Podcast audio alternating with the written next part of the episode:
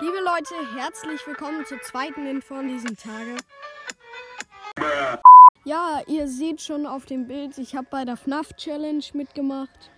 Und ja, das ist das Ergebnis an die Leute, die sich mit FNAF auskennen, ähm, können damit was anfangen. Und ja, ich wünsche euch noch einen angenehmen Tag.